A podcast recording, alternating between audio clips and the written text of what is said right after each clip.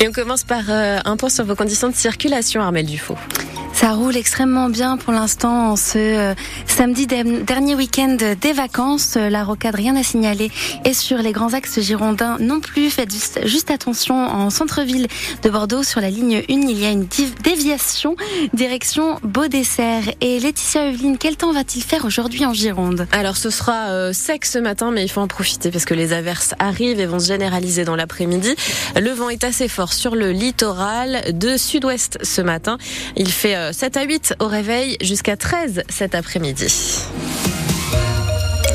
Pas d'autre choix que de gagner ce soir pour l'UBB à Chaban. Après trois défaites dans les quatre derniers matchs, l'Union est descendue à la quatrième place de top 14 et affronte ce soir le Racing, sixième, dans un stade Chaban où elle vient de perdre coup sur coup face au stade français et face à Pau.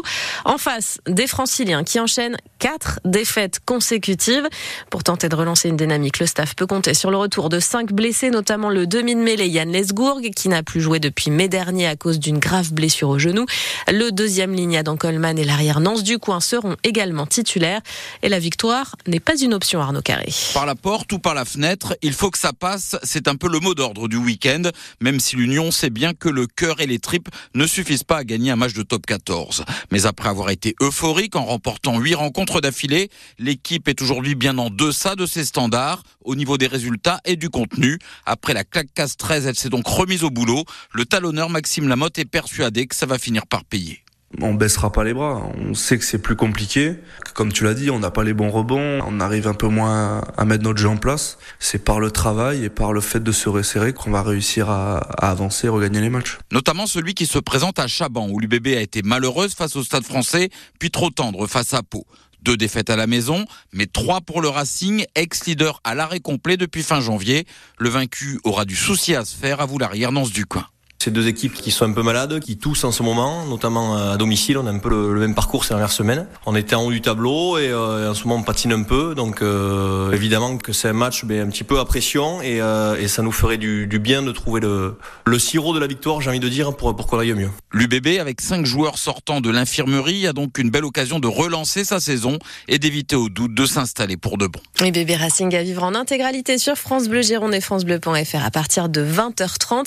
Les deux leaders joue à domicile aussi pendant cette 17e journée. Toulouse face à Castres à 15h, le Stade français face à Pau à 17h.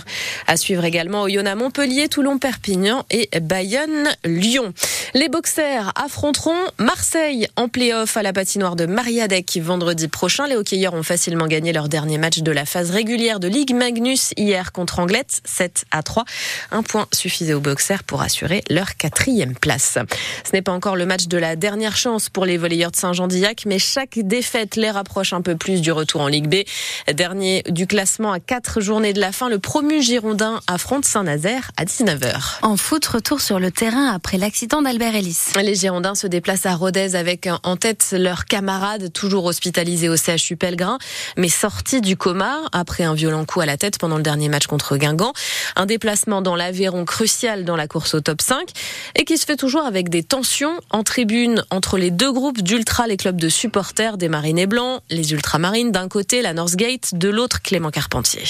Oui, et la goutte d'eau est venue justement de ce match à Rodez, et plus précisément des places attribuées aux deux groupes, seulement 10 au départ pour la Northgate sur 160. Une décision du club jugée donc partiale est prise sous la pression des ultramarines pour le groupe installé en virage nord, une décision surtout qui a provoqué un affrontement entre les deux groupes à la sortie du dernier match à domicile. Depuis, la rupture semble consommée, toute la poussière cachée sous le tapis cette saison est ressortie, les uns et les autres s'accusant de choses et d'autres à l'image des ultramarines qui dénoncent des menaces et des violences contre leurs membres de la part de la Northgate. Du côté du club et des autorités, l'affaire est prise très au sérieux, au point que Gérard Lopez, le président des Girondins, s'est entretenu avec le préfet de la Gironde cette semaine à ce sujet. Enfin, on ajoute que si le dialogue entre les deux groupes n'est pas rompu, il est exécrable et à l'arrêt aujourd'hui. Rodez Bordeaux, c'est à suivre à partir de 19h sur francebleu.fr. Hier soir, c'est une scène peu commune que les supporters du PSG ont vécu. Pendant le match contre Monaco, l'entraîneur parisien a fait sortir la star du PSG à la mi-temps, Kylian Mbappé, et ensuite allé s'installer en tribune en survêtement au lieu de rester sur le banc de touche. On vous a mis toutes les infos sur francebleu.fr. Le gang des tronçonneuses arrêté en Dordogne après un nouveau casse près de Périgueux. Quatre Roumains d'une vingtaine d'années seront jugés lundi en comparution immédiate. Ils sont accusés de dizaines de vols de tronçonneuses. La police estime qu'ils en ont volé plus de 300 en un mois et demi. Le bulletin, euh, le butin dépasse les 140 000 euros. Vous avez toutes les infos sur euh, francebleu.fr. On y revient dans le prochain journal. Les pompiers ont passé une partie de la nuit en Gironde à chercher une personne qui serait tombée dans la Garonne, mais sans succès. Recherche avec bateau et drone aérien. Une enquête est en cours. La collecte des Restos du Cœur, c'est tout le week-end. Depuis hier, les 2400 bénévoles des Restos en Gironde vous proposent de faire des dons. Depuis hier et jusqu'à demain midi, c'est donc la grande collecte annuelle. 180 magasins mobilisés chez nous pour récolter des dons, produits alimentaires non périssables, conserves, patrie, mais aussi produits d'hygiène et produits pour bébés. Et puis un accord sur le prix du lait a été trouvé hier entre le géant Lactalis et ses producteurs alors que se le salon de l'agriculture demain.